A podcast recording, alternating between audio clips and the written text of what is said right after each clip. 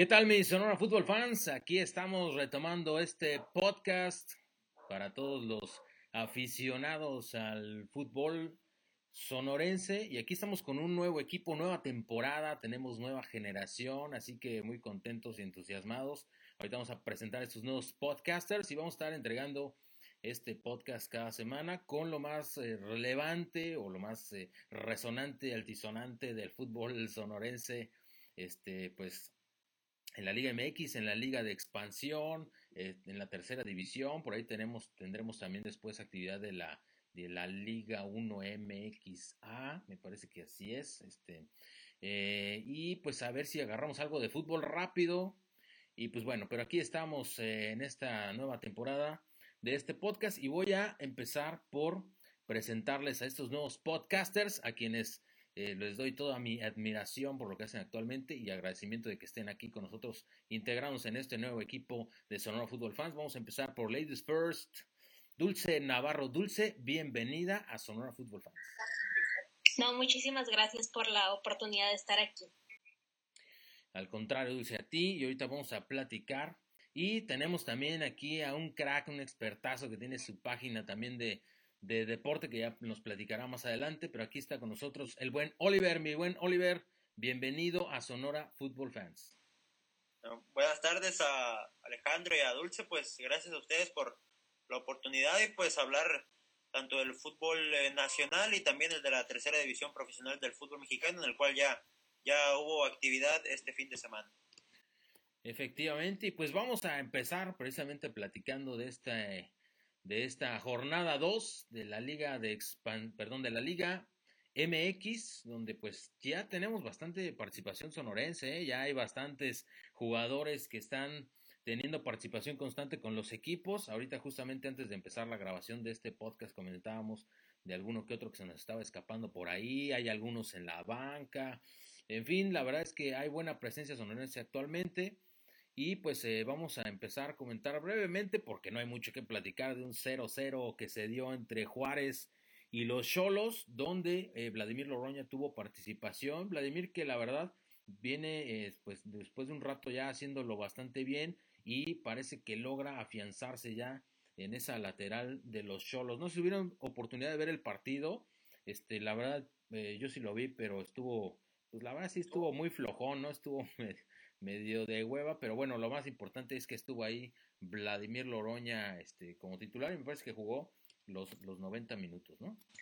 Así es, jugó los 90 minutos y sí, la verdad un partido muy lento, muy trabado, estuvo bastante aburrido y pues el resultado lo demuestra con ese 0-0.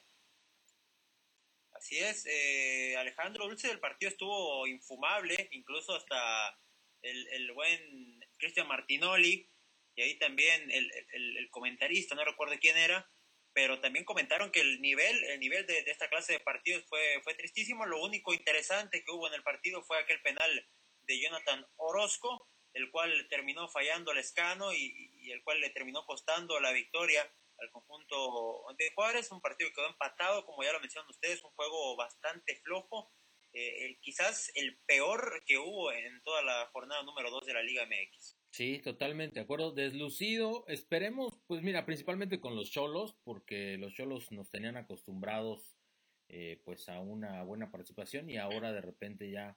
eh, pues como que no están en la mejor etapa y pues Juárez que no termina ahí de cuajar ese proyecto, ¿no? Pero por su lado las Chivas Rayas del Guadalajara, donde donde hay dos buenos embajadores del fútbol sonorense, ya titulares de tiempo, uno incluso capitán del equipo, el caso de Molina, el Chapito Sánchez que viene haciéndolo muy bien. Chapito es de esos jugadores, eh, pues que como que no se habla mucho de ellos, no salen mucho en las fotos, pero todos los partidos están ahí haciendo bien su chamba. Así que los dos tuvieron participación, también este, titulares y ni más ni menos el uno, el uno por uno de las Chivas contra Toluca y el autor del gol fue precisamente el capitán Jesús Molina en este juego que pues estuvo estuvo ahí más o menos, estuvo movidón, tuvo sus momentos y pues eh, le dolió, imagino, a las Chivas no poder quedarse con el triunfo, pero es un buen empate, creo que el Toluca por ahí anda levantando ya banderas, ¿no? Sí, que las Chivas que vienen con dos eh, estas dos jornadas empatando y sobre todo ponerse arriba en el marcador y después que caiga este empate como que sí les dio un poco para abajo, pero pues con buen sabor de boca porque fue Molina justamente el que anotó este gol. Sí, eh, Alejandro Dulce también un partido que después, bueno, marca Molina el gol, eh, luego se viene el empate rápidamente a los dos minutos de apenas marcar Molina, eh, Castañeda marca el empate y después un partido que también poco y nada más eh, por parte de ambos equipos. Lo más interesante en la segunda parte fue el ingreso del conejito Brizuela, que trató de formar alguna sociedad con también el Chicote Calderón, que ingresó en la segunda parte, pero un partido que también inicia, bueno, queda empatado, y Chivas, el equipo de nuestro Chapito Sánchez y nuestro Capi Molina, dos empates en este arranque de torneo, y ya comienzan las dudas con el conjunto de nuestro Rey Mida Bucetich. Sí, todavía no dan color estas chivas rayadas, pero bueno, pues bien o mal, eh, arrancó flojón, arrancó flojón el, el ahora clausura 2021, que no sé si ustedes lo hayan entendido muy bien, pero como que ya se les hizo un desmadre esto de los nombres, porque pues primero era Guardianes y ahora ya es clausura Guardianes, pero bueno, entonces ya este, como sea, pues yo me pensé que iba a ser como, como el Guardianes, este, el, el, Guardianes 2 o algo así, pero bueno, ya, ya, ya no entendí, pero ahí tenemos Guardianes Clausura 2021, 20, pues el clausura es el que ya más o menos nos aprendimos, ¿no? Porque ya tiene, tiene un buen rato que se maneja este, este formato. Pero bueno, arrancó flojito. Eh, dentro de la crisis de esto, de este, pues, ¿cómo le podremos decir? Este zafarrancho que se armó eh, con la máquina celeste de la Cruz Azul, pues eh, lo positivo para el fútbol sonorense es la participación de José, Josué Reyes en este partido contra el Puebla. Desafortunadamente para él, pues es una derrota contra el equipo de la franja. Josué, que la verdad, eh, pues viene haciéndolo también muy bien. Yo creo que, eh, pues ahí más bien la jerarquía se, se, se le ganó, digamos, el puesto, pero por, por efectividad yo creo que lo había estado haciendo muy bien y ahora tuvo participación. Desafortunadamente Cruz Azul anda de capa caída, ¿no? Eh, sí, después de, de, la derrota del Guardianes 2020, de la apertura, estuvo muy, estuvo jugando bien Cruz Azul y ya con las últimas derrotas y principios de, de este torneo clausura 2021 se vino para abajo completamente, pero pues bueno, es esto rescatable que un jugador sonorense tuvo los 90 minutos de participación en este encuentro. Sí, eh, desde aquella Copa GNP donde empezó a tener participación Josué Reyes, me parece, incluso anotó varios goles, eh, ha tenido, bueno... Sí, debutó con doblete, con doblete. Así es, o sea, es, un futbolista muy bueno, ex jugador de Guerrero, pero el momento en el, cual pasa la máquina, todo esto en la cancha, el escándalo del cabecito Rodríguez, eh, también el tema del punto de Pumas, eh, etcétera, que va a tardar en, levantar el conjunto del, Cruz Azul, sobre todo también con el cambio de técnico, a ver cómo se ajusta ya el conjunto de la máquina con el Juan Reynoso, pero hasta el momento un mal arranque de torneo para el conjunto de la máquina cementera de la Cruz Azul. Sí, muchos problemas para este equipo histórico ahí, pero bueno. Eh, por su parte, otro de los, de los sonorenses ya afianzados en la Liga MX, el cachorro, el cachorro Montes, titularazo ya con los rayados, eh, pues todavía eh, la temporada anterior, por así de llamarlo, porque estuvo muy accidentado, digamos, el año anterior, pues sonaba incluso hasta para irse Europa, por ahí se había hablado de Valencia, este, ahí Sevilla, este, equipos importantes que habían volteado hacia el sonorense. Al final él continúa con los rayados y eh, pues eh, le pegan a las Águilas del la América, que es otro de los equipos que anda ahí como que un poco incierto para la afición americanista que no está muy contenta y que pues viene de esta salida del Piojo, después de un montón de años que ya tuviera una personalidad, ya tenía un trabajo, pues es momento de renovar para el equipo de las Águilas de la América y en esta jornada 2 pues caen ante los Rayados 1 por 0, ¿no? Un partido también con arbitraje un poco polémico, se habló de tarjetas rojas, de penales y demás y donde, bueno, César Montes, titular indiscutible, el central de, del Monterrey, junto con Nico Sánchez, además de que sumó 200 partidos ya con el conjunto rayado. No, el trabajo de Montes, eh, recordar aquel partido eh, cuando se inauguró el BBVA Vancomer, donde anotó el gol, ese gol me parece que cambió por completo su carrera, porque a, raíz de ese gol eh, fue comenzando a, tomar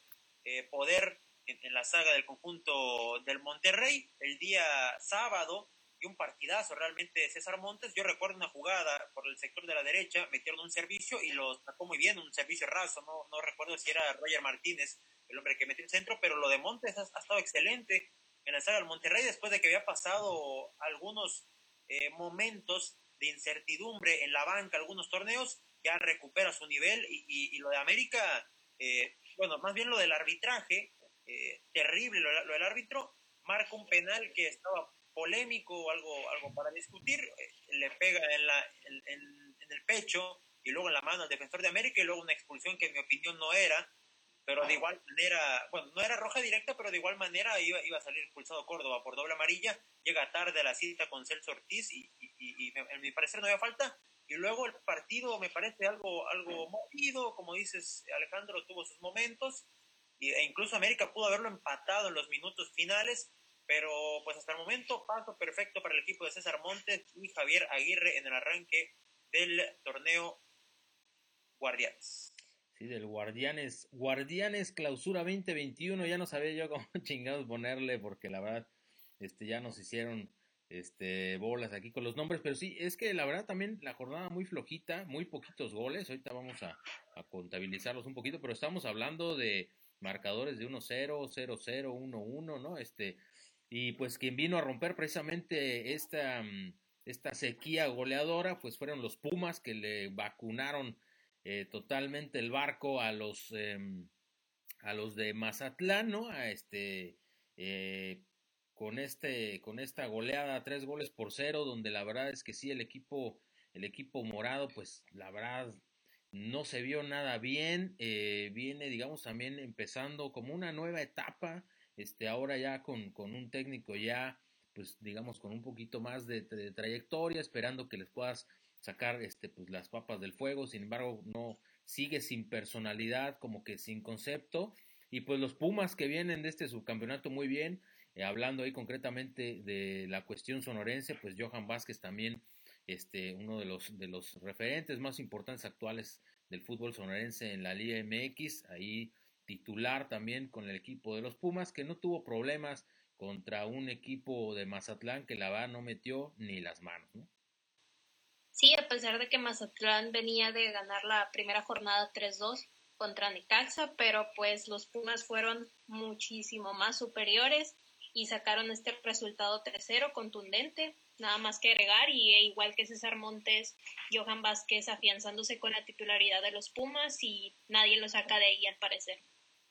Sí, lo de, lo de Vázquez ha sido tremendo el crecimiento que tuvo en cuanto salió de Monterrey a Pumas. Eh, no lo utilizaba el turco Mohamed y llegó a Pumas en un torneo convirtiéndose en un referente total, incluso ya ganándose eh, un llamado a la selección mexicana de fútbol. Lo de, lo de Vázquez tremendo y también ayer lo del Mazatlán lamentable y también a destacar el gol de Montejano que ayer debutó en la Liga MX, eh, puso el último clavo al ataúd al conjunto mazatleco y pues Pumas 3 a 0 golea de manera contundente a Mazatlán, que ya lo decía mi compañera Dulce, venía de ganarle a, Necaxa en la primera jornada, pero ahora caen y de qué forma en el CEU. Sí, que eh, como bien mencionas, eh, de lo mejor fue el debut de este, de este joven canterano de los Pumas. Desafortunadamente para el equipo es por una lesión ahí de dinero que no puede continuar y que pues parece que lo van a perder por varias semanas. Entonces, pues una baja sensible, una oportunidad obviamente para el canterano que la verdad se vio bastante bien, o sea, no se vio no se vio tan verde, no se notó tanto la ausencia y al final consiguen consiguen la victoria. Y también el conjunto de Santos le pegó a los Tigres dos goles por cero. También participación sonorense y esto es algo yo creo que de tomar en cuenta, compañeros, porque fíjense, eh, estamos hablando de la, de la jornada de la Liga MX y realmente estamos comentando los partidos donde hubo participación sonorense y realmente solo no hemos comentado el partido eh, que abrió la jornada que fue el de Necaxa contra San Luis, donde también hay eh, jugadores sonorenses, el caso ahora del Jicamita Acuña que llegó y también está el hermano de Montes que ya tuvo participación en el torneo anterior, pero los demás, incluyendo ahorita el que vamos a mencionar de Santos, eh, pues han tenido participación de jugadores sonorenses. Yo creo que estamos en un muy buen momento del fútbol del estado, ¿eh? Sí, esperando también el partido de Pachuca, donde juega Kevin Ortega, que le den aunque sea algunos minutos, pero regresando al de Santos, le pegaron 2-0 mis queridos Tigres. Y pues sí, no, no hay mucho que decir al respecto, más que Alberto Cejo, que jugó 66 minutos, y muy buenos 66 minutos de, de este jugador de, del Santos. Así es, como lo mencionan, pues ya la Legión Sonorense creciendo cada vez más en la Liga MX, en la Primera División de México. Y importante lo de Osejo porque es parte vital para que el conjunto de Santos le gane a un equipo que viene por muchos años ya dominando el fútbol mexicano, como lo es Tigres, con el Tuca Ferretti, con muchas estrellas eh, en el once titular, a excepción de Iñak, que estuvo lesionado también el Diente López, pero importante lo que hace Osejo en la delantera, que hace rato que no se veía un delantero sonorense en la escuadra de Santos, a excepción de, nuestro Mario Alberto Virrey, al cual le mandamos un saludo, que estuvo por ahí del año 2012-2013 en el conjunto santista. Y pues ahí está, señores, el, conjunto, el, equipo de Santos ganando a Tigres antes de que se vaya al, Mundial de Clubes. Eh, quizás le pegue bastante lo anímico el tema de Guiñac, también lo del Diente López, al equipo eh, del Tuca Ferretti, pero habrá que esperar a ver cómo le va a encantar. Efectivamente, así que bueno, ahí está, bien lo dice Oliver, la Legión Sonorense, así es, buena participación. Y como ya mencionaba, eh, Dulce solamente mm, al momento de grabar este, esta emisión de este podcast, pues está pendiente, todavía no se ha jugado el partido entre León y Pachuca, así que pues estará pendiente, ojalá también tenga participación sonorense este partido. Pero bueno, ahí está lo que pasó en la jornada 2 de la Liga MX. Vamos a pasar ahora pues eh, a lo que es la liga de expansión, y dejó de ser la liga de ascenso porque ya no hay ascenso, ahora la liga de expansión, donde los cimarrones eh, pues se enfrentaron, eh, recibieron en el estadio Héroe de Nacosari a los potros de hierro del Atlante, unos potros que vienen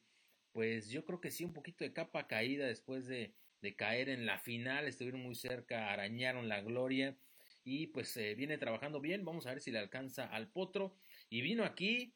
y casi le pega a los cimarrones que em, al final ya en los últimos minutos, en los últimos momentos del partido, el Chucho Saavedra se tira ahí una chilena tijera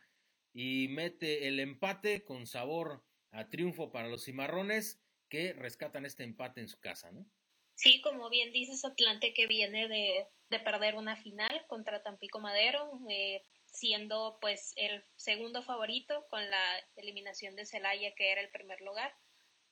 Pero vinieron aquí a jugar absolutamente con todo, a pesar de, venir un poco,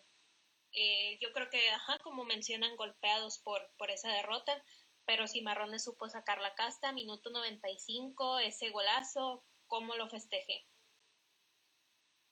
Sí, tremendo lo de Cimarrones que en los últimos minutos, como bien lo mencionan tanto Dulce como Alejandro, un zafarrancho, eh, una tremenda tijera de Saavedra, terminó por empatar un partido en el cual había abierto el marcador Ronaldo González para el conjunto del Potro de Hierro del Atlante. Y, también al final, eh, nuestro Keshu López de aquí, de Guaymas, Sonora, y nuestro Ernesto Reyes salen expulsados por un pleito ahí con Rolando González también. Se armó un desmadre terrible y, también a lo de Cimarrones, que ya esta temporada tiene que ser la buena, compañeros, porque ya viene de rato, de rato ilusionando a la gente, a la afición,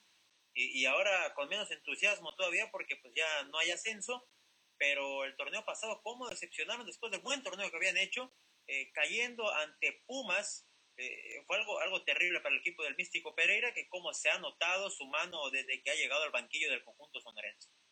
Sí, sí, doloroso, doloroso la, eliminación después de un buen torneo que, pues bueno, ahí tenía sus, de repente sus claroscuros, pero sí, eh, creo que siempre que juega Cimarrones con, contra Atlante siempre termina en madrazos, este, no sé por qué sea, eh, ya se generó como una rivalidad ahí, no sé, pero la verdad, este, pues ustedes no me van a dejar mentir, creo que siempre termina en bronca, ¿no? Siempre hay problemas entre, entre cimarrones y, potros, ¿no? Sí, habrá que esperar a, próximos partidos a ver cómo, cómo avanza esta, pues sí, pseudo rivalidad que ha ido creciendo entre cimarrones y Atlante. Oigan, compañeros, y, y digo ahorita que mencionaba muy bien Oliver, eh, eh, de acuerdo a lo que vimos la temporada pasada, ¿para qué les gusta Cimarrones este torneo? Yo opino que, para campeón tiene que ganar el título, no hay más, porque el torneo pasado dio buenos dividendos en la campaña regular, termina decepcionando, o al menos eh, Alejandro llegar a la final o una semifinal por ahí, pero ya lo de, lo de Cimarrones es algo, algo triste, porque llevan varias temporadas ilusionando a la afición en las primeras jornadas, Después, como ya lo mencionábamos, el torneo pasado fue dolorosísimo, como caer ante Pumas Tabasco fue, fue lamentable. Y ahora me parece que al menos eh, llegar a una semifinal, una final de la Liga Expansión sería eh, a lo que terminaría apostando, porque la verdad es que el Místico Pereira ha, hecho buen trabajo en el banquillo y también con el refuerzo de Betancourt, que, que yo lo miraba en, Querétaro y tenía buenas, buenas cosas jugando por la banda. Así que me parece que, que Cimarrones debe de ir con todo por el título esta campaña. Sí, también después de la temporada pasada y primera temporada de la Liga de Expansión, de esa remontada contra los Alebrijes de Oaxaca, creo que todos nos quedamos esperando un mejor partido contra Pumas Tabasco y todos los aficionados estamos aquí esperando que, que al menos nos lleguen a, a liguilla y esperando que se metan más y puedan llevarnos a la final. Pues así es, esperemos, esperemos que, que el cornudo ya dé ese campanazo, que ya dé ese, ese golpe de autoridad y pueda, pues, como bien mencionan, por lo menos acercarse un poco más al título, ¿no? Pero bueno, vamos a pasar ahora a lo que es la Liga Premier, eh, la liga, la división inferior a esta liga de expansión, donde también tiene participación precisamente los cimarrones, aunque pues eh, creo que no les ha ido muy bien, ¿verdad, Dulce? Sí, van un poco un poco decaídos en el fondo de la tabla con siete puntos. Se adelantaron en el marcador contra Mazorqueros esta jornada 12, pero desafortunadamente Mazorqueros logró sacar el empate y bueno, así se quedan en el lugar 12 de la tabla con siete puntos. Eh, la verdad es que eh, Cimarrones de Liga Premier eh, ha decepcionado durante varios torneos, así que no, no, no esperamos mucho de este conjunto. Pero pues a, ver si ya con refuerzos de la tercera división, que hay muchachos que lo hacen muy bien, el tema de Ángel Tadeo Estrada, que ya debutó en la, en la Liga de Expansión, también el caso de Diego Hernández, que viene teniendo participación, incluso jugó el pasado domingo en Juárez ante la tribu, también el caso del delantero Daniel Enríquez Castro, son futbolistas que podrían brincar fácilmente a la Liga Premier y, los tienen ahí, este, eh, ¿cómo, ¿cómo podría decirlo? Estancados, mi querido Alejandro y Dulce, son futbolistas que ya deberían estar jugando en Premier. Sí, sí, ya están, ya están a nada de dar ese paso. Me imagino que será una cuestión solamente logística, este, para que estos jugadores que como bien mencionas lo vienen haciendo muy bien, pues ya den, den ese paso. Y ojalá, ojalá que, que levante este proyecto de Liga Premier de Cimarrones, que de verdad no ha tenido una buena historia, eh, le han batallado bastante y al final siempre es complicado tener un equipo, este, porque pues todo representa una inversión, así que Esperemos, esperemos que este equipo de Liga Premier pues pueda, pueda eh, retomar el paso y pueda reivindicar el, camino, porque por su parte, que es eh, lo que vamos a pasar ahora, el equipo de, de Cimarrones precisamente, pero de la tercera división, pues ya lo, por lo menos esta temporada le está yendo un poquito mejor, parece que empieza este, a rendir al poco, algunos, perdón, algunos frutos ya el trabajo y pues eh, estas divisiones inferiores será importante para la proyección de los jóvenes sonorenses eh, que pues que pues anden bien, ¿no? Entonces vamos a, pasar ahora en este siguiente bloque a, platicar precisamente de la participación en la tercera división donde tenemos varios, bastantes representantes del fútbol sonorense, mi querido Oliver. Sí, pues comenzó ya, se reactivó el torneo de tercera división profesional del fútbol mexicano en el grupo 13 de la Liga eh, TDP, pues comienza el pasado domingo, los tres partidos fueron el domingo, a las 11 de la mañana, tanto Toros eh, en el, en el, en el eh, complejo Seprofa jugó ante Chojoa y del otro lado en Navojoa, Guatabampo ante Cobras. en dos partidos que estuvieron interesantes. Eh, Guatabampo le pasa por encima a Cobras Fútbol Premier 3 a 0 con un doblete de Juan Osuna, uno de penal y uno en el amanecer del partido y un gol de Judas Higuera. Eh, llegó bastante mermado Cobras y hay que decirlo compañeros, eh, el conjunto de Cobras siempre ha batallado con el tema de los viajes, siempre llegan exactos, justos a los partidos y eso también pesa mucho en lo físico. Nos tocó incluso acá cuando vinieron a jugar a Guaymas, nos platicaba un jugador de Cobras que llegaban a la, a, la, playa de San Carlos a las 7 de la mañana y ahí se quedaban hasta la hora que fuera el partido, a las 3 de la tarde, 2 de la tarde, o sea, es, es algo increíble lo que pasa en la tercera división. sí, pesadísimos. de los, de los financieros, del tema económico, que no tengan eh, en los equipos un sustento para quedarse en un hotel. Así es, y esto también les juega mucho en contra a los mismos jugadores por la desconcentración que debe de haber alrededor de todo esto. Entonces esperemos que, que pronto los equipos y la liga pues hagan algo al respecto con esta, con esta falta de, ¿cómo podría decirse?, de recursos que hay. Sí, pues eh, al final es falta de profesionalismo un poco ahí, ¿no? Y como mencionaba Oliver, lo, lo malo de todo esto es que terminas afectando pues este a todos los chavos, ¿no? Que vienen jugando porque pues es muy difícil que les que les eh, pidas o exijas un, un, rendimiento adecuado con estas condiciones, ¿no? Pero sí cobras batallándole bastante y además también pues eh, de ser uno de los estados más golpeados ahora en la cuestión de la pandemia pues la ha batallado bastante, así que se llevaron su, su guatito de tres. Eh, Alejandro, también, o sea, hay, hay, que, este es un tema bastante serio porque eso te, te echa a perder el torneo. ¿Cómo prácticamente vas a ir a perder todos los partidos por esa cuestión eh, de visitante, porque Cobras ha jugado muy bien en casa, no ha perdido de hecho en, en, Juárez, así que importante este caso con los chicos de Juárez, tendría que haber un golpe sobre la mesa, eh, porque es, es, una batalla terrible el tema de llegar a los partidos así, eh, te afecta y te merma bastante en lo físico. Luego pasamos a Juárez, Toros le gana 2 a 1 a Chojoa, con un arbitraje polémico, ya se ha venido dando en, las últimas temporadas el tema de los árbitros de Juárez, que hay algunos que dicen, ¿no? hay, voces ahí entre la afición, que favorecen bastante a los equipos de Juárez, la verdad que no creo que sea tan, tan serio el tema, pero ayer sí hubo una, una polémica bastante importante con un penal que no se marca antes de que se acabara la primera parte, lo empieza ganando el conjunto de Chocoa 1 por 0 con gol de Sebastián Jacobo, un gol de cabeza, venciendo a Israel Aldama. Posteriormente, el señor Gustavo Martínez va a una pelota dividida por aire, la termina ganando y, vence a Jason Ábalos. Se empata el partido, luego sucede lo del penal. Osmar Ábalos trata de, ir hacia el frente, le pega una patada.